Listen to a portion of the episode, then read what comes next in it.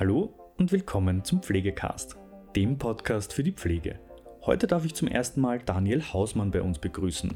In dieser Folge geht es um das Schmerz einmal-eins in der Praxis. Es wird auf die Definition von Schmerz eingegangen, die verschiedenen Schmerzarten erläutert und deren Charakteristik zugeordnet, Selbst- und Fremdeinschätzungsinstrumente zur Erfassung von Schmerz vorgestellt sowie Maßnahmen zur Schmerzbehandlung besprochen. Zum Abschluss werden Fakten zum Ist-Stand dargelegt um aufzuzeigen, warum Schmerzmanagement eine wichtige Rolle in der Pflege spielt. Viel Spaß mit der heutigen Folge. Sehr geehrte Damen und Herren, liebe Kolleginnen und Kollegen, ich darf Sie herzlich zum Podcast zum Thema Schmerzmanagement begrüßen. Zu Beginn unserer Zeit möchte ich mich kurz vorstellen mein Name ist Daniel Hausmann. Ich komme aus dem schönen Graz und bin in einer geriatrischen Einrichtung tätig. Meine berufliche Karriere in der Pflege startete ich 2011, wo ich als diplomierter Gesundheits- und Krankenpfleger ausgebildet wurde und zusätzlich einen Bachelor in Pflegewissenschaften abgeschlossen habe. Mein besonderes Interesse galt nona dem Schmerz und äh, demnach habe ich im Anschluss eine Weiterbildung in Schmerzmanagement abgeschlossen. Zusätzlich absolvierte ich Seminare zur klinischen Ethikberatung und besuchte auch eine Winterschool zum Clinical Assessment. Zu guter Letzt habe ich im Dezember auch mein Masterstudium zur Advanced Practice Nurse im Bereich Chronic Care abgeschlossen. Nebenher unterrichte ich die Weiterbildung Schmerzmanagement in der Steiermark und leite die Weiterbildung in Kärnten. Aber nun eben genug von mir und zu spannenderen Themen wie dem Schmerzmanagement. Ich möchte alle Zuhörer und Zuhörerinnen einladen, ihr Wissen rund um das Thema Schmerzmanagement aufzufrischen, es zu sensibilisieren und auch die eine oder andere neue Erkenntnis zu gewinnen. Stellen Sie sich vor, wir haben einen Patienten oder eine Patientin, die Schmerzen hat. Wir geben der Person ein verordnetes Standards-Schmerzmittel und die Sache ist getan und dieser Podcast ist vorbei. Leider geht das wohl nicht einfach so und ich darf die Situation etwas umfassender beschreiben. Ich versichere Ihnen jedoch, also dass diese Art von Schmerzmanagement im Austausch mit vielen Kollegen und Kolleginnen immer wieder beschrieben wird und dies eben tagtäglich in verschiedenen Einrichtungen passiert. Grund dafür sind die zwei Klassiker wie Personalmangel oder eben auch Zeitmangel und deswegen können viele kein ordentliches Schmerzmanagement machen. Aber nun genug gejammert und zurück zum eigentlichen Thema, nämlich zum Schmerz selbst. Die Definition von Schmerz, wie lautet denn die? Also es haben sich da ein paar kluge Köpfe Gedanken darüber gemacht, wie man das jetzt am besten um- und beschreiben kann. Und es wurde festgelegt, dass Schmerz ein subjektives Phänomen ist, welches ein unangenehmes Gefühl sensorischer oder emotionaler Art widerspiegelt, das mit oder ohne physischen Schaden einhergehen kann. Mordskompliziert, wir versuchen jetzt das Ganze ein bisschen aufzuschlüsseln. Ein subjektives Phänomen bedeutet natürlich, dass jeder für sich selbst bestimmen kann, wann er Schmerzen hat. Ein unangenehmes Gefühl sensorischer oder emotionaler Art kann man jetzt beschreiben. Auf der einen Seite die sensorische Komponente, welche die Wahrnehmung des Schmerzes widerspiegelt, wie wir, wo wir, in welcher Intensität wir den Schmerz empfinden und auf der anderen Seite die emotionale Art, die sich in Form des Schmerzes widerspiegelt, wenn ich jemanden leiden sehe und mitleide oder wenn ich gedanklich etwas Schmerzhaftes durchlebe. Wer erinnert sich schon gern an seine Zahnoperation oder bekommt Gänsehaut, wenn er den Bohrer bereits vom Zahnarzt hört?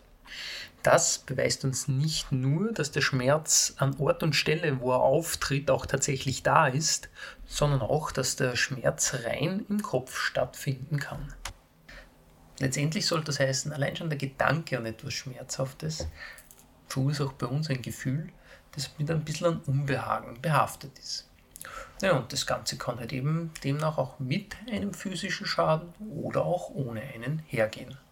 Kurz gesagt könnte man auch sagen, dass der Schmerz das ist, was der Betroffene selbst über den Schmerz mitteilt.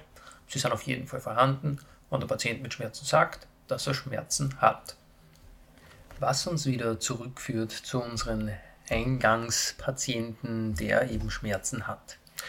Wir gehen zum Patienten hin oder sind schon beim Patienten und sagen nicht, ich komme gleich wieder mit einem Medikament, sondern wir gehen der Sache erstmal auf den Grund. Und das ist eigentlich der erste wichtige Punkt, den ich hier mitteilen möchte.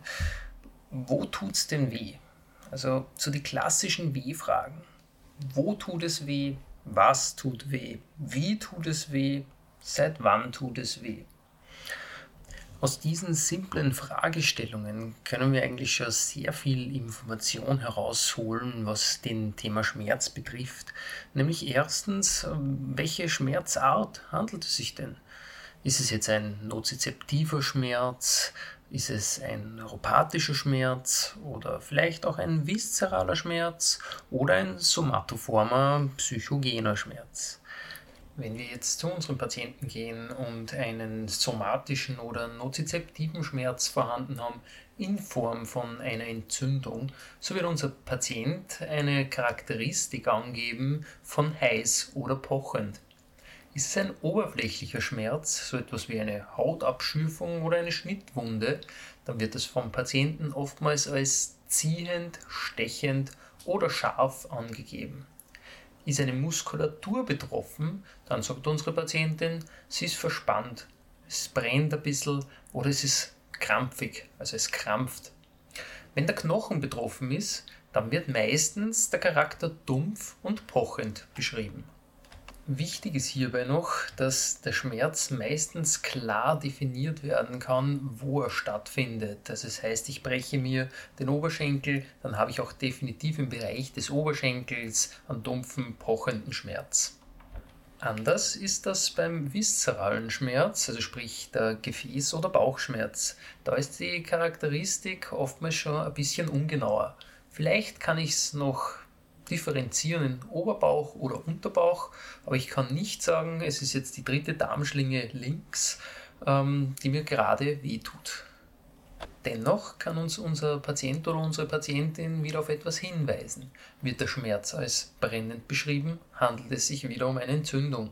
Der Eingeweideschmerz kommt meistens aufgrund der Peristaltik kolikförmig oder wellenförmig und wird auch so beschrieben ja, wenn es ein bisschen dumpf und als Spannungsgefühl beschrieben wird, dann ist irgendetwas im Weg. Es kann jetzt eine angeschwollene Leber sein, die auf die Leberkapsel drückt oder vielleicht auch eine Metastase im Bauchraum. Der Gefäßschmerz selbst wiederum wird als explosionsartig, ziehend und auch vernichtend beschrieben. Vernichtend ist immer ganz charakteristisch für einen Infarkt, also eine Ischämie. Es wird niemand in die Ambulanz kommen mit einem Herzinfarkt und äh, gelassen sagen, hier beim Herz tut es mir weh, sondern der ist kaltschweißig, in Panik und gibt, wenn er es Revue passieren lassen kann, wie es denn getan hat, dann würde er sagen, das ist ein vernichtender Schmerz. Aber auch der ziehende Gefäßschmerz ist charakteristisch, insbesondere beim älteren Menschen, wenn er unter anderem Nahrung zu sich genommen hat und der Darm gut durchblutet werden muss. Die Gefäße sind natürlich dem Alter entsprechend auch verengt und äh, das Blut möchte aber durch für den Austausch der ganzen Nährstoffe. Geht nicht und äh, dementsprechend fängt diese Engstelle zum Ziehen an. Das ist auch der Grund, warum das ältere Menschen oftmals nach der Nahrungszunahme Bauchschmerz angeben. Falls unser Patient jetzt einen neuropathischen oder einen Nervenschmerz vielmehr hat, dann kann der zwei Quellen haben. Einerseits kann es vom zentralen Nervensystem ausgehen oder auch das periphere Nervensystem betroffen sein, indem entweder ein Nerv beleidigt ist oder operativ beschädigt wurde oder einfach entzündet ist. Dieser Patient wird den Schmerz bei einer Entzündung wieder als brennend beschreiben. Außerdem wird der Schmerz oft auch als elektrisierend einschießend beschrieben, so verlaufend, also von bis. Blitzend ist auch so eine klare Charakteristik und die Patienten beschreiben oftmals so eine Missempfindung oder einfach ein Schmerz, wenn man über die Haut drüber fährt. Aber es wird auch eine gewisse Bamstigkeit beschrieben.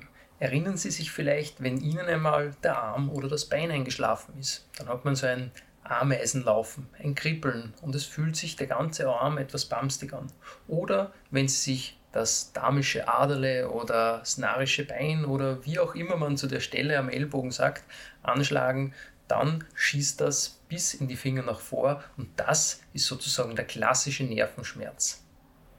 Wenn unser Patient oder unsere Patientin an einem somatoformen oder psychogenen Schmerz leidet, so ist das ein etwas komplexeres Geflecht, in dem mehrere Komponenten wie psychische oder soziale Komponenten einfließen können und diese auch den Schmerz triggern können. Was wir machen können, ist, dass wir aufgrund der unklaren Charakteristik einfach auf sehr viele äh, Komponenten Rücksicht nehmen, wie zum Beispiel in der Anamnese. Hat der Patient eine quälende Komponente beschrieben? Hat er schon mal am Burnout gelitten? Oder ist eine psychische Vorerkrankung bekannt? Wurden frühere Schmerzen adäquat behandelt? Oder ist es von einem akuten Schmerzereignis jetzt zu einem chronischen Schmerzempfinden geworden? Wenn wir von chronischen Schmerzen sprechen oder schon sprechen, ist immer die große Frage, ab wann sind es denn jetzt chronische Schmerzen? Und in der Regel, nach Literatur, kann man sagen, dass der akute Schmerz, also der intermittierende, immer wiederkehrende Schmerz, der eigentlich eine Warnfunktion ist und sagt, hey, steig nicht auf das Bein, das ist gebrochen, 0 bis 6 Wochen andauert und dieser ähm, bei unzureichender Schmerzbehandlung subakut werden kann. Das ist dann dieser rezidivierende Schmerz, der einmal gut ist und dann wiederkommt, dann wieder abflaut und dann wieder steigt. Das ist in 6 bis 12 Wochen. Und chronifiziert, spricht man, ist das Ganze dann eigentlich ab 12 Wochen. Und das große Phänomen an dieser Sache ist, dass akut eigentlich alles mit einer biologischen oder oftmals mit einer biologischen Ursache startet und äußerst wenig psychosoziale Komponente beinhaltet. Wenn das Ganze jetzt sich aber zieht, also sechs bis zwölf Wochen, dann nimmt die biologische Komponente, also sprich irgendwann verheilt ja auch dieses schmerzverursachende Ereignis wieder, ähm, die biologische Komponente abnimmt und die psychosoziale Komponente zunimmt. Aber nun wieder zurück zum Patienten oder zur Patientin. Wir wissen nun, wo der Schmerz ist, wir wissen, wie der Schmerz tut. Was wir aber noch nicht wissen, ist, wie stark das denn der Schmerz ist. Und hier geht es um die Anwendung von Assessments, also sprich von Tools, die uns sagen oder zeigen oder dem Patienten veranlassen, uns mitzuteilen, wie stark ausgeprägt das der Schmerz ist. Hierfür gibt es verschiedene Tools, also sprich Skalen, die von Ihrer Einrichtung zur Verfügung gestellt werden. Da bitte nachfragen, welche das Sie anwenden können und dürfen, um die Schmerzintensität zu erfassen. Grob kann hierbei zwischen Selbsteinschätzung und Fremdeinschätzung unterschieden werden, wobei die Selbsteinschätzung stets Goldstandard ist. Denn wie wir eingehend ja gehört haben, ist der Schmerz ja das, was die Person selbst von sich gibt. Und das müssen wir auch so akzeptieren. In der nächsten Stufe würde dann die Fremdeinschätzung des professionellen Pflegepersonals kommen und dies ist gleichzusetzen mit der Einschätzung von Angehörigen, Bezugspersonen oder Dritten. An nächster Stelle würde dann eine subjektive Schmerzeinschätzung stehen und dann zu guter Letzt die physiologischen Parameter. Warum ist das so? Physiologische Parameter können auch andere Hintergründe haben. Ein Bluthochdruck ist nicht unbedingt immer mit Schmerz zu vereinbaren. Es kann auch letztendlich eine Grunderkrankung sein oder auch Angst, wie es auch bei erhöhtem Puls ist.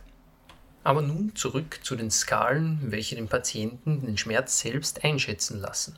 Wir haben hier eine Fülle von Assessments zur Verfügung. Allem voran möchte ich hier die numerische Rating-Skala nennen, die die Schmerzintensität von 0 bis 10 messen kann, wobei 0 keine Schmerzen bedeutet und 10 den stärksten vorstellbarsten Schmerz widerspiegelt.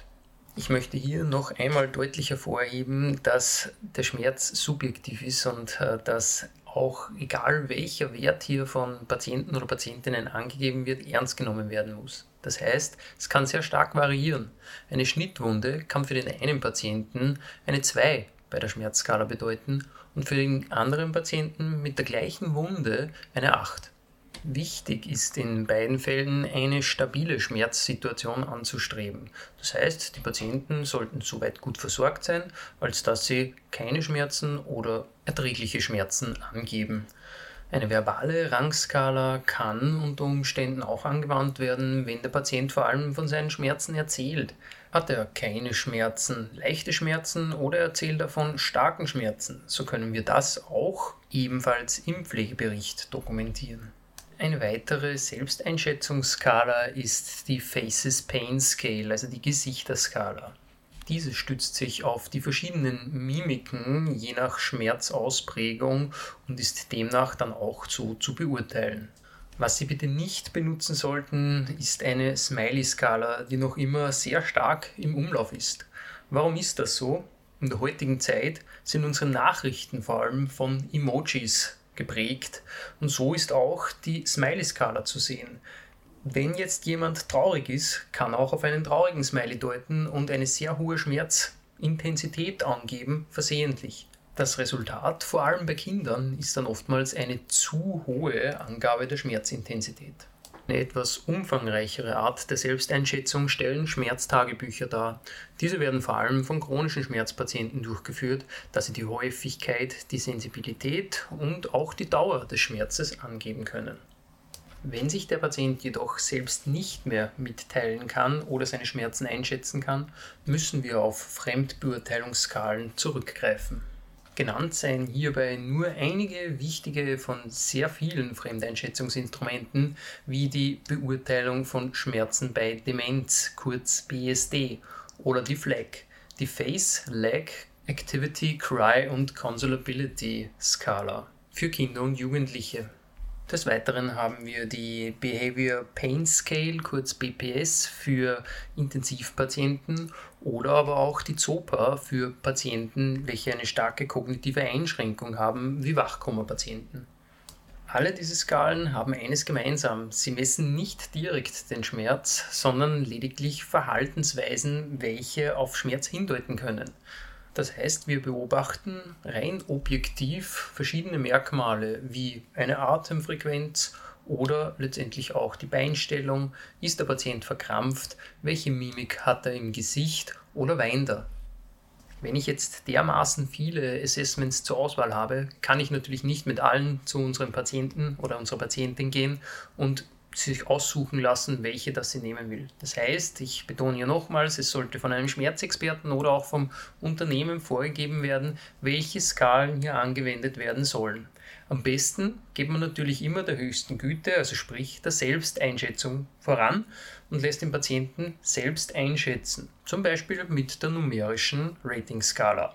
Wenn der Patient das nicht kann, dann stufe ich ab und lass ihn vielleicht mit einer verbalen Rangskala vom Schmerz erzählen. Kann der Patient auch das nicht, dann würde ich ihn letztendlich einfach fragen, hat er Schmerzen, ja oder nein? Wenn auch das nicht geht, weil der Patient beispielsweise intubiert ist oder einfach mit den Skalen nichts anfangen kann, beziehungsweise kognitiv eingeschränkt ist, dann muss ich auf Fremdeinschätzungsskalen zurückgreifen. Sind die Schmerzen erst einmal erfasst, kann es dann in die anschließende Behandlung übergehen. Und hierbei hat die Pflege eine Fülle an Möglichkeiten, welche sie anwenden kann. Die medikamentöse Maßnahme geht meistens allen voran. Und gerade hier wäre der erste Punkt, den wir in diesem Podcast durchgegangen sind, sehr wichtig. Vor allem für Ärzte, die eine Fülle an Medikamente haben, die sie anwenden können. Wenn sie wissen, wo der Schmerz ist und welchen Schmerz das es sich handelt, dann können Sie das entsprechende Medikament geben bzw. verschreiben.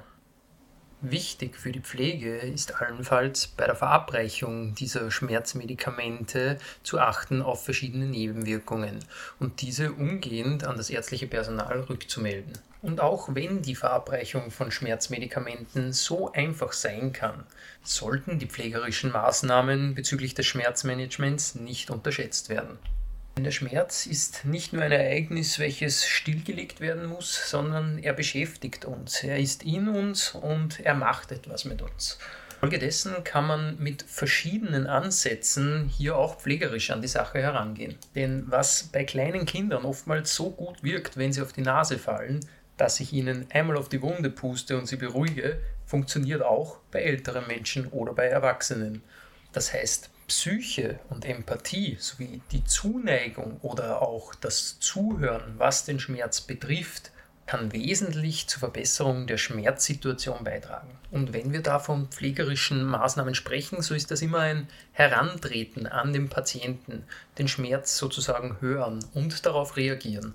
Das heißt, ich gehe aktiv auf den Patienten zu. Ich interessiere mich für seine Schmerzsituation und das macht mit dem Patienten etwas. So kann ich beispielsweise mittels Aromapflege zum Wohlbefinden des Patienten beitragen, indem ich den Raum bedufte oder Ölmischungen für Einreibungen, indem ich aktiv die befallene Körperstelle behandle. Doch was bewirken diese Einreibungen oder auch Auflagen zusätzlich? Sie vermitteln Wärme oder auch Kälte, was bei der Schmerzlinderung oftmals einen zentralen Punkt darstellt. Durch Kälteauflagen kann ich zum Beispiel eine Durchblutungsminderung erreichen und auch eine Reduktion von lokalen Entzündungsprozessen anstreben.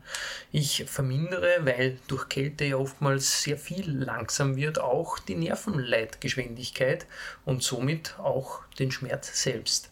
Die Klassiker sind dabei Kryopex, Eisauflagen oder der klassische Topfenwickel. Im Gegensatz dazu kann ich mit der lokalen Wärmetherapie die Durchblutung steigern. Ich kann Gefäße eben erweitern. Gerade in der Darm-Magen-Darm-Gegend ist sowas besonders wirksam. Ich äh, kann auch mittels Wärme den Muskel entspannen und zusätzlich vermittelt die Wärme ja auch immer einen gewissen wohlfühlenden Faktor. Geeignet sind für die Wärmetherapie Hotpacks, diverse Wickel und Auflagen oder auch Paraffinbäder. Das Kälte- und Wärmeempfinden ist natürlich bei den verschiedenen Patienten und Patientinnen auch subjektiv und sehr verschieden. Demnach muss man da natürlich auch herausfinden, was dem Patienten gut tut und auf was er auch gut anspricht. In der Regel kann man aber grob sagen, Kältetherapie eher bei nervenbedingten Schmerz und Wärmetherapie eher bei Muskelschmerz. Eine besondere Form der Anwendung oder auch vom Pflegebewusstsein sind Konzepte der basalen Stimulation, die auch ich immer wieder gerne, besonders bei kognitiv eingeschränkten Patienten, anwende. Diese empathische Berührung, die was dieses Konzept mit sich bringt, dieses Wie gehen wir miteinander um, dient vor allem zur Kontaktaufnahme und zur Schmerzstillung bei einigen Patienten. Dieser besondere Zugang zum Patienten ist für mich etwas ganz Wichtiges und dadurch kann man auch die Wahrnehmungsförderung von schmerzfreien Gliedmaßen oder Bereichen erzielen oder auch den Schmerz lenken, um den Patienten letztendlich zu beruhigen.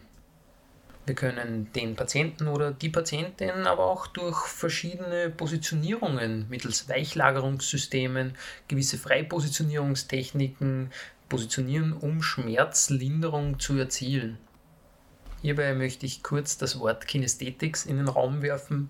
Lassen Sie sich unbedingt von einem Kinesthetics-Trainer verschiedene Techniken der Anwendung zeigen, um Patienten ordnungsgemäß zu positionieren, damit es auch Ihnen dabei besser geht. Das sind alles Dinge, die Sie aktiv tun können, um Schmerzen zu lindern. Vergessen Sie jedoch nicht, auf andere Quellen zurückzugreifen. Die Patienten und Patientinnen profitieren immer mehr von multimodalen Behandlungskonzepten, in dem nicht nur Ärzte, Pflege, sondern auch Physiotherapeuten, Ergotherapeuten und Psychologen fürs Schmerzmanagement eingesetzt werden. Und egal welche nicht medikamentöse oder medikamentöse Therapie, dass Sie bei Ihrem Schmerzpatienten oder der Schmerzpatientin anwenden, seien Sie bitte stets wachsam und kontrollieren Sie stets. Achten Sie auf Reaktionen vom Patienten und reagieren Sie darauf. Was mich zu meinem nächsten Punkt bringt, nämlich der Dokumentation und der Evaluation dokumentieren Sie alles, was wir zu Beginn dieses Podcasts besprochen haben, sprich Wo hat der Patient oder die Patientin Schmerzen? Wie fühlt sich der Schmerz für den Patienten an? Welche Skala haben Sie angewendet und welche Schmerzintensität hat der Patient angegeben? Damit sichern nicht nur Sie sich ab, sondern Sie leisten damit auch Information für Ärzte oder für Kolleginnen, die in den nächsten Folgedienst kommen. Versuchen Sie bei einem Schmerzereignis möglichst zeitnahe den Schmerz einzutragen. Notieren Sie, welche Maßnahme das Sie gesetzt haben und kontrollieren Sie je nach Anwendung 30 bis 45 Minuten später, ob das Ganze geholfen hat. Und dabei ist nicht gemeint abzuwarten, ob sich der Patient meldet oder nicht. Notieren Sie unbedingt, welche Maßnahme das geholfen hat, denn dies ist nicht nur eine Erleichterung für die Ärzte, sondern auch für Kollegen und Kolleginnen. Sie machen dadurch deutlich, ob Sie auf dem richtigen Weg bei der Schmerzbehandlung sind oder nicht. Aber warum denn jetzt dieses ganze Messen und dieses ganze Dokumentieren, wenn es denn auch schneller geht? Weil man hat ja oft auch nicht die Zeit, im Stationsalltag das Ganze durchzuführen. Die Antwort ist einfach, es funktioniert sonst einfach nicht. Denn durch das Messen von Schmerzen mittels Skalen steigt nämlich die Dokumentation im Pflegebericht auch gleichzeitig. Die engmaschigere und bessere Kontrolle ist gewährleistet äh, nach Schmerzmittelgabe durch Dokumentation. Und Verlaufskontrollen sind ebenso gewährleistet durch regelmäßige Dokumentation. Das heißt, durch das, dass wir den gesamten Prozess hier niederschreiben eigentlich, das was ja nicht sehr viel Zeit beansprucht, erinnern wir uns immer wieder selbst an die Schmerzsituationen und auch Kollegen und Kolleginnen bzw. Ärzte und Ärztinnen. Was ich noch besonders hervorheben möchte, ist, dass Sie als Pflegeperson hier eine besondere Rolle spielen oder sogar eine zentrale Rolle, dass Sie am häufigsten Kontakt mit dem Patienten oder der Patientin haben und somit den Verlauf einer Behandlung am deutlichsten wiedergeben können. Tja, und unter Berücksichtigung dieser Inhalte machen Sie schon mehr als viele andere. Wenn Interesse zu spezifischen Themen im Bereich Schmerzmanagement besteht, bitte ich um Rückmeldung über diese Plattform. Zum Schluss möchte ich Ihnen noch ein paar Fakten auf den Weg mitgeben, warum Schmerzmanagement und das, was wir durchgemacht haben, so wichtig ist. Chronische Rückenschmerzen oder auch Kreuzschmerzen wurden laut Statistik Austria bei einer Gesundheitsumfrage in Österreich als häufigste Ursache für eine chronische Erkrankung neben Herz-Kreislauf-Erkrankungen, Lungenerkrankungen oder Diabetes angegeben.